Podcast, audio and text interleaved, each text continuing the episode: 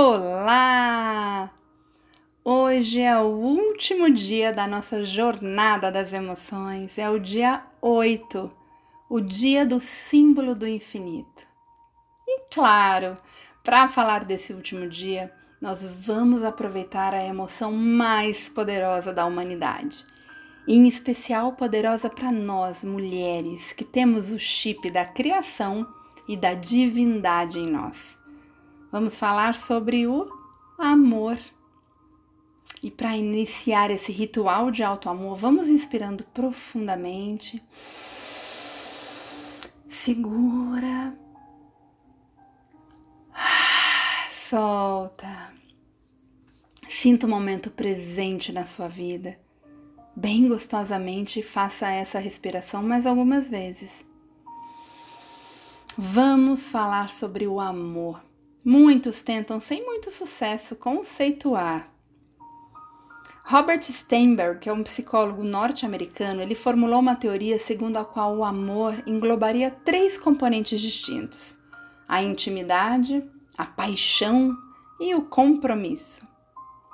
No que toca à intimidade, que é o caráter mais emocional que vamos trazer aqui, nós estamos vivendo perante de uma relação de confiança mútua incluindo assim proteção e necessidade de estarmos perto um do outro. Isso tem a ver com intimidade. Numa tentativa de simplificar a definição de amor, alguns psicólogos sociais recorrem à definição em seis diferentes formas de amar. São elas o amor romântico, que envolve paixão, unidade, atração sexual, usual na adolescência e também nos inícios de relações o amor possessivo, que é aquele determinado pelo ciúme, que provoca emoções extremas. O amor cooperativo, que nasce geralmente de uma amizade anterior, sendo alimentado por hábitos e interesses comuns. Tem também o amor pragmático, aquele característico de pessoas ensinadas a reprimir os seus sentimentos e emoções o máximo possível, sendo essas relações aquelas desprovidas de manifestações públicas de carinho. Tem o amor lúdico que se baseia na conquista e na procura de emoções passageiras, e o amor altruísta, praticado por pessoas dispostas a se anular perante o outro, tendendo a isolar-se num mundo onde, na sua imaginação, só cabem os dois pombinhos, ainda que o outro pense e atue exatamente ao contrário.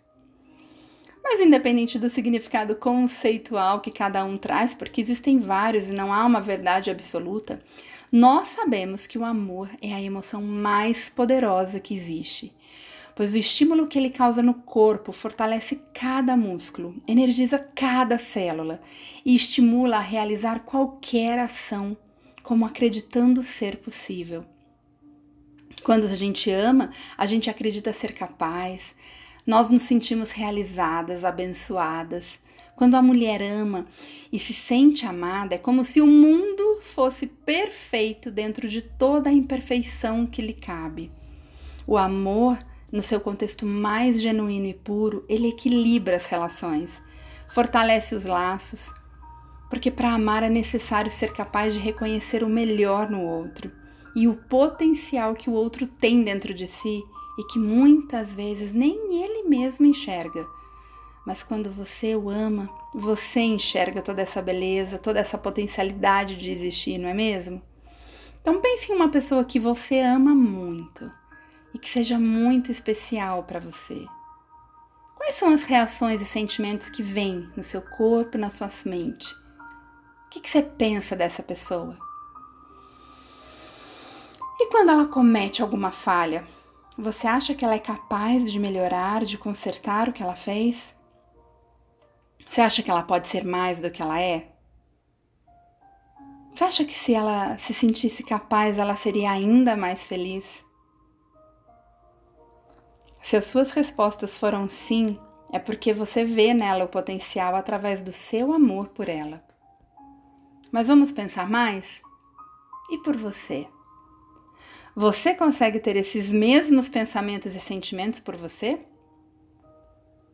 Se sim, parabéns! Você está no caminho maravilhoso do alto amor. Demais. Agora, se a sua resposta foi não, Este é o momento perfeito de iniciar um processo, através do reconhecimento da sua luz, das suas forças, das suas conquistas. Então começa pensando, o que é que você já superou que no momento da dor você achou que talvez não fosse capaz de superar?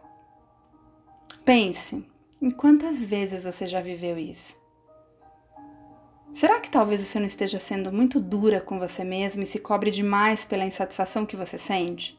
Será que não está no momento certo de você decidir que você também é essa pessoa incrível, dotada de amor e de todas essas lindas emoções que você aprendeu, que nascem com você e que por isso são extremamente valiosas e importantes para a sua evolução? Então, mulher, não se martirize por ser humana. Não se julgue e se condene antes de refletir se naquele momento das suas escolhas o que você escolheu era o melhor que você podia ter feito, era o possível. Use a sua linda história para encontrar todos os recursos que você foi capaz de aprender e use isso ao seu favor.